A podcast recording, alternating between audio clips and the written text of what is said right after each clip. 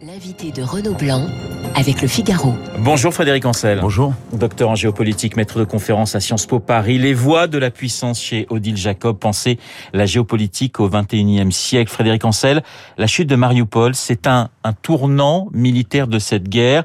La mer d'Azov est désormais contrôlée entièrement par les Russes? Alors, elle est contrôlée effectivement, mais je ne parlerai pas de tournant militaire, parce que de toute façon, euh, la marine ukrainienne n'existant pratiquement pas, euh, et dans la mesure où l'OTAN a décidé de ne pas être co-belligérant, autrement dit, nous n'envoyons pas, nous n'enverrons pas de navires de guerre euh, dans, dans, dans la mer d'Azov, bah, par définition, il ne reste que les Russes. En revanche, sur le plan politique et symbolique, on a effectivement un tournant. Pourquoi? Parce que au fond, c'est la première vraie Victoire victoire, de Poutine. oui, militaire de Poutine, hein, après un certain nombre de revers parfaitement objectifs. Autrement dit, euh, à l'approche de ce fameux 9 mai, hein, la commémoration de la, victoire euh, de la grande guerre patriotique euh, en 45, Poutine ne peut pas, ne pouvait pas, ne pourrait pas revenir face à son opinion publique avec rien du tout. Et Mariupol, ce n'est pas rien parce que c'est une ville majoritairement russophone. Alors, il y a toujours le sort de 2000 soldats ukrainiens hein, qui continuent à se battre dans, des usines. Ils appellent au, au secours, ils demandent une extraction. Elle viendra pas. C'est-à-dire que ils sont pour vous condamnés. Ils sont condamnés, soit à la captivité, soit à la mort. Personne n'ira aider euh, ces, euh, ces derniers combattants. D'abord parce que l'armée ukrainienne ne le peut pas, elle n'en a pas les moyens, et parce que, encore une fois, j'insiste, hein, c'est très important, aucun autre pays a décidé d'être co-belligérant face à la Russie. Alors, il y a l'offensive russe au, au- au sud et à l'est, la résistance des, des Ukrainiens. Il y a aussi l'intensification, même si on n'envoie pas de troupes, des armes envoyées par les Occidentaux à, à Zelensky. Là aussi, depuis quelques jours, on a le sentiment, Frédéric Ancel, qu'on a franchi une nouvelle étape. On parle d'avions, on parle de tanks, on parle de blindés. Oui, il y a une montée en puissance qui accompagne, d'ailleurs, comme souvent pendant le pendant les, les conflits, euh, qui accompagne euh, un rapport de force euh, favorable et favorable à Zelensky. Autrement dit, alors il ne s'agit pas de courir après au secours de la victoire, mais enfin quand même de pousser les feux hein, et de et de permettre à Zelensky, au jour J d'un cessez-le-feu qui interviendra sans doute dans quelques semaines, mais enfin de toute façon, il finira bien par intervenir lorsque la poussière de la guerre sera retombée, eh bien de lui permettre de négocier dans des conditions relativement favorables. On parle d'avions, on sait le nom parce que c'est toujours très mystérieux des, des avions russes. Voilà, est-ce qu'on en sait un petit peu plus? Parce que voilà, on parle d'avions de tanks sans donner le moindre chiffre, le moindre détail. Alors, le problème, c'est qu'on ne parle pas de, de- de petits soldats et, et de, et de jouets euh, en plastique. C'est-à-dire que pour pouvoir piloter efficacement un chasseur bombardier, il faut être formé. Oui. Et euh, euh, il faut être formé à des matériels qu'on connaît. Bon, et euh, si vous voulez, les, les, les pilotes ukrainiens, parce qu'il ne peut s'agir que de pilotes ukrainiens. Encore une fois, sinon, on entrerait dans la co-belligérance. Et on ne le veut pas. Il faut que ces pilotes-là puissent être à minima euh, formés et, et, et connaître ces, ces matériels qui ne sont pas très très nombreux et qui ne peuvent être fournis que par des États qui eux-mêmes euh, en disposent. Or, ces matériels, ce sont des vieux matériels soviétiques, pour Oui. l'essentiel. La réaction de, de, de Poutine, ça a été euh, mercredi le, le premier tir d'un missile intercontinental pour montrer que euh, lui aussi a- avait des, des, des réserves. Mais jusqu'où on peut aller dans, dans, dans l'aide militaire aux Ukrainiens? Est-ce qu'à un moment, Poutine va dire c'est une déclaration de guerre si vous continuez à donner des chars ou des avions? Non, des chars ou des avions, non. Les piloter, oui. Là, pour le coup, on serait dans la co-belligérance, on ne serait pas accepté, d'une part. D'autre part, la violation de l'espace aérien euh, ukrainien. Enfin, je dis violation aux yeux de Poutine, bien Oui. évidemment, qui l'a interdit dès le 24 février. Et d'ailleurs, regardez à quel point il continue à nous le dire, puisqu'il frappe occasionnellement sur Lviv, hein, qui est la grande ville de l'ouest de l'Ukraine, donc qui, qui jouxte hein, la, la Pologne, qui bien évidemment est membre de l'OTAN. Donc, je pense que intervenir militairement dans l'espace aérien euh, euh, ukrainien ou dans l'espace maritime ukrainien, là pour le coup, ce serait une ligne rouge pour euh, pour Poutine. Frédéric Ancel, aujourd'hui, il n'y a aucun dialogue possible entre Russes et Ukrainiens.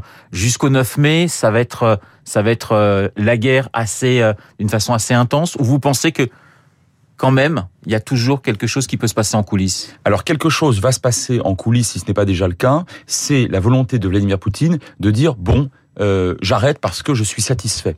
Alors évidemment, il mentira parce qu'en réalité, fondamentalement, l'objectif de, Poutine, c'était pas uniquement l'ouest du Donbass avec Mariupol. Bon, c'était bien au-delà. Mais euh, il a échoué. Et par conséquent, encore une fois, il lui faut revenir avec quelque chose de substantiel. Le jour où lui, parce que c'est lui l'acteur principal dans la région, euh, il aura décidé que euh, bah, qu'il pourra revenir avec suffisamment de gages, en quelque sorte, alors il le dira. Et d'ailleurs, il le dira vraisemblablement à Emmanuel Macron, parce que c'est euh, le canal euh, diplomatique principal aujourd'hui. Alors, je posais cette question à Hubert Védrine, qui était à votre votre place il y a deux jours, l'ancien ministre des Affaires étrangères.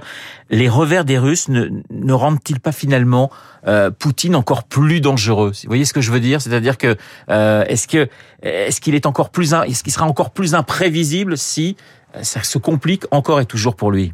Alors oui et non. Imprévisible, d'abord, je ne crois pas que ce soit quelqu'un de très imprévisible. Depuis 22 ans, euh, depuis 22 ans, pardon, il ne l'a pas démontré en tout cas. Euh, alors certes, l'aventurisme en Ukraine était manifestement plus plus dangereux, était moins bien pensé, moins bien calculé, moins bien organisé. Mais enfin, euh, on n'a pas par exemple affaire à quelqu'un qui a fait usage de d'armes non conventionnelles. Et je pense qu'il ne le fera pas. D'abord parce que ça ne changerait pas grand-chose en réalité sur le terrain au regard de la résilience incroyable des euh, des, des C'est pas un régime apocalyptique comme vous l'écrivez dans votre dans votre dernier livre. Eh ben exactement. Et donc on reste quand même dans une forme de pragmatisme. Et puis j'ajoute un point très important les Chinois, euh, dont il ne peut pas se passer politiquement, peut-être même euh, économiquement dans les prochaines années, ne toléreront pas le basculement qualitatif dans autre chose. Et c'est autre chose, ce serait effectivement l'usage d'armes non conventionnelles. La Chine, justement, vous êtes euh, assez, enfin, étonné ou pas de d'une attitude qui est assez mitigée. Hein. On parlait de coalition euh, absolument d'accord, euh, de d'alliance entre la Chine et, et, la Russie. Bon, on, on sent, on, a bien le sentiment que, que Pékin est, est assez est assez tiède. Non seulement tiède, mais Poutine a mésestimé effectivement le soutien de de, de la Chine. Ça a été l'une de ses trois erreurs. Hein. pour la Chine, l'aventurisme de Poutine en Ukraine coûte cher ça coûte politiquement, pourquoi? Parce que la Chine est cet État qui défend mordicus la sacro-sainte souveraineté des États indépendants. Bon, bah là, manifestement, il y a un vrai problème avec l'Ukraine. Et puis, ça coûte économiquement. Parce que avec un baril qui passe de soudainement de 60, 70 dollars à 100, 110 ou éventuellement 120 dollars, la croissance déjà molle de la Chine, au regard en tout cas des objectifs de Xi Jinping, est une croissance grévée. Donc ça coûte très cher à la Chine, cette histoire. Alors il a sous-estimé la Chine, est-ce qu'il n'a pas aussi sous-estimé l'Europe et les Ukrainiens? Mais bien sûr, bah voilà, bah c'est les deux autres erreurs majeures de, de, Poutine. Les Européens qu'il méprise, qu'il dévirilise, qu'il féminise dans une espèce de scénographie euh, viriliste extraordinairement euh, violente, euh, il n'a pas compris que les Européens avaient été pro et seraient profondément choqués par cette guerre menée ben, sur le sur le continent. Ça ne veut pas dire malheureusement heureusement que l'Europe puissance s'est créée tout de suite, mais en tout cas, on assiste au moins à un débat sur l'Europe puissance, voulu par Paris depuis cinq ans, et un renforcement de l'OTAN. Vous parlez de, pour l'Europe d'OPNI, objet politique non identifié. Oui, et il va falloir qu'il s'identifie cet objet, parce que jusqu'à présent, depuis le traité de Rome de 57, la vocation fondamentale de l'Union européenne, qui était réussie d'ailleurs, hein, elle était économique, normative, euh, financière, tout ça, ça a bien commercial, tout ça, ça a bien marché. Maintenant, je pense qu'il faut basculer dans la deuxième dimension, sans oublier bien sûr la première, qui est la dimension stratégique, c'est celle de l'Europe puissance. Justement, votre votre dernier livre parle, votre dernier livre donc les voies de la puissance chez Odile, Odile Jacob définit ce qu'est une puissance. Dans la définition d'une puissance, il y a la question de la défense, et la question militaire. Si l'Europe veut être une grande puissance, il nous faut une armée. Absolument. Le hard power, comme on le dit, c'est le critère ou le paramètre le plus fondamental de la puissance depuis la haute antiquité. Ce n'est pas le seul. Ce n'est pas le seul. L'économie joue et compte beaucoup. Mais regardez ce qui se passe en Ukraine à la fin des fins, dans quelques jours, dans quelques semaines, lorsqu'il y aura un cessez-le-feu et des négociations. Eh bien, elles seront basées sur quoi? Sur l'établissement des lignes euh, militaires, autrement dit sur les résultats, euh, sur le bilan en quelque sorte stratégique et militaire sur le terrain. Frédéric Ancel, est-ce que cette puissance européenne, cette unité de l'Europe, elle se verra aussi sur la question de l'embargo de l'énergie russe, parce qu'on voit quand même déjà des, des, fissures importantes sur cette question du, du, du gaz et du pétrole russe non seulement, à l'intérieur de l'Europe. Ben non seulement là-dessus, mais les clivages, on les voit déjà de manière très importante entre l'Est euh, rivé sur les problèmes russes et l'Ouest, euh, qui inclut aussi quand même la Méditerranée, l'Afrique, l'Indo-Pacifique, hein, dans ces grandes problématiques. Et puis on le voit aussi entre la France et l'Allemagne. On ne parle pas exactement de la même chose. L'Allemagne, pour l'instant en tout cas, ne se représente pas ou plus comme devant être une puissance globale. La France, oui. Poutine a sous-estimé la, j'allais dire, l'unité des Ukrainiens, leur leur capacité à, à, à résister. Euh, c'est une erreur euh, qui, qui, est, qui, est, importante, qui a déjà été faite dans le passé par euh, par d'autres armées, si je puis dire. Ah mais c'est une erreur absolument majeure puisque on a affaire à un pays qui un est voisin, deux qui est russophone, trois qui est complètement investi par les services de renseignement russes, qui ne sont quand même pas les plus négligeables au monde, sachant que Poutine en a été le chef.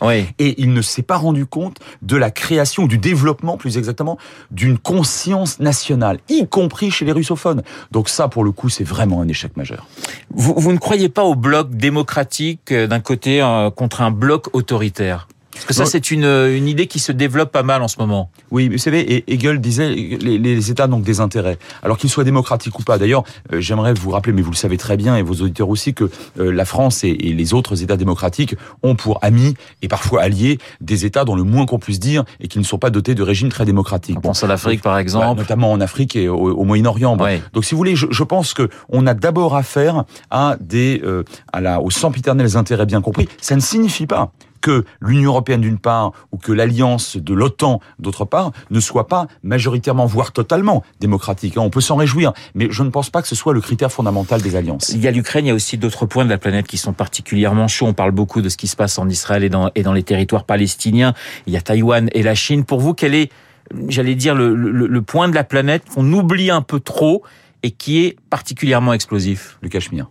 Le Cachemire. Le cauchemar géopolitique s'appelle le Cachemire, parce que nous avons affaire à un territoire contesté par des titans, de véritables titans, non seulement démographiques, mais nucléaires, L'Inde, diplomatiques. Inde, Chine et Pakistan, ouais. bien sûr, avec déjà plusieurs guerres entre chacun de ces trois pays, enfin entre l'Inde et le Pakistan et entre l'Inde et la Chine. Et puis, et puis vous avez une, une, une rivalité qui est, qui est multiple, elle est à la fois religieuse, politique, historique, euh, hydrique. Hein, N'oublions pas l'eau euh, au, au, Cachemire. Et de ce point de vue-là, je, je, je, crains que dans les prochaines années, les prochaines décennies, on soit obligé de reparler du Cachemire. Mais ce que vous dites dans votre livre, hein, Les voies de la puissance, Odile Jacobs, vous êtes plutôt optimiste en disant que les il n'y a pas, il a pas vraiment de régime apocalyptique. C'est-à-dire qu'ils sont capables d'aller jusqu'au bout, d'appuyer sur un bouton et on fait exploser la planète. C'est ça. Ça, c'est la très bonne nouvelle. Euh, je ne prends que le XXe siècle. Il n'y a eu que, entre guillemets, trois régimes réellement apocalyptiques. Ça a été le Troisième Reich, notamment Ouais. à la fin, 44-45. Euh, ça a été euh, le régime du Hutu Power au Rwanda en 94, au moment du génocide des, des Tutsis.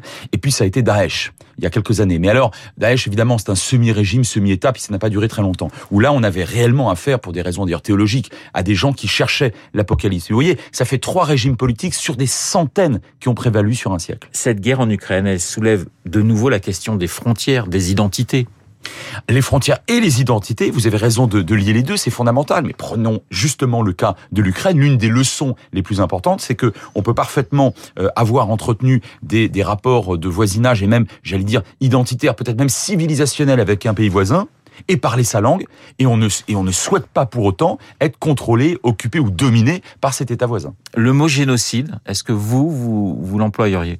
Non, en tout cas pas pour l'instant, pour une raison très simple, c'est qu'il n'y a pas eu d'enquête permettant de certifier, d'établir qu'il y a eu génocide. Et comme vous le savez, c'est le crime des crimes contre l'humanité, et sur le plan à la fois juridique et moral, il ne faut pas galvauder des termes extraordinairement forts. Emmanuel Macron, s'il était réélu, ou Marine Le Pen, mais on imagine moins qu'elle y aille, vous imaginez un déplacement d'Emmanuel Macron en cas de réélection à Kiev? Vous le souhaitez? Alors, je pense que c'est d'une part réaliste, d'autre part souhaitable, euh, vraisemblablement euh, après un cessez-le-feu. Pourquoi? Parce qu'Emmanuel Macron aura tenu, quoi qu'il arrive dorénavant, de toute façon, ces derniers mois, ces dernières semaines, il aura tenu un rôle extrêmement difficile, il aura assumé celui de lien diplomatique, on le disait tout à l'heure, avec Vladimir Poutine. Et si vous voulez, il n'y a pas le choix parce que euh, à la fin des fins, lorsqu'il y a eu, lorsqu'il y aura eu euh, cessé le feu, eh bien la Russie sera toujours à l'est de l'Europe. Elle vendra toujours beaucoup de gaz naturel et de pétrole, et nous, nous n'aurons toujours pas ou quasiment pas. Et Poutine, je vais vous dire, sera toujours au pouvoir. Et si vous voulez, et Zelensky aussi sera toujours au pouvoir en Ukraine. Autrement dit, le principe de réalité s'appliquera. Et je pense qu'effectivement, un président de la République française, donc le chef de l'État le plus puissant de l'Union européenne sur le plan militaire euh, devra effectivement non seulement aller à Kiev et je vais peut-être décevoir certains de, de ou attrister certains de vos auditeurs à terme de toute façon je pense qu'on n'aura même pas le choix que de continuer ou de reprendre des négociations avec Poutine lui-même dans les prochaines années. Ça veut dire et ce sera ma dernière question qu'après demain peut-être il faudra aussi aller à Moscou? Et je pense qu'il faudra aussi aller à Moscou, c'est juste le principe de réalité, non pas en s'en satisfaisant, non pas en cédant tout et n'importe quoi à Poutine, hein, en restant extrêmement ferme et intransigeant euh, à son encontre, mais on ne pourra pas dépasser le principe de réalité. Merci beaucoup Frédéric Ancel d'avoir été ce matin mon invité, Merci. docteur en géopolitique, maître de conférence à Sciences Po Paris, les voies de la puissance chez Odile Jacob, pensez la géopolitique au XXIe siècle, lauréat du prix du livre géopolitique 2022. Je vous souhaite un excellent week-end. Dans un instant, nous allons retrouver eh bien, Charles Bonner pour l'essentiel de l'actualité. À tout de suite. Vous écoutez Radio Classique. Avec la gestion Carmignac, donnez un temps d'avance à votre épargne.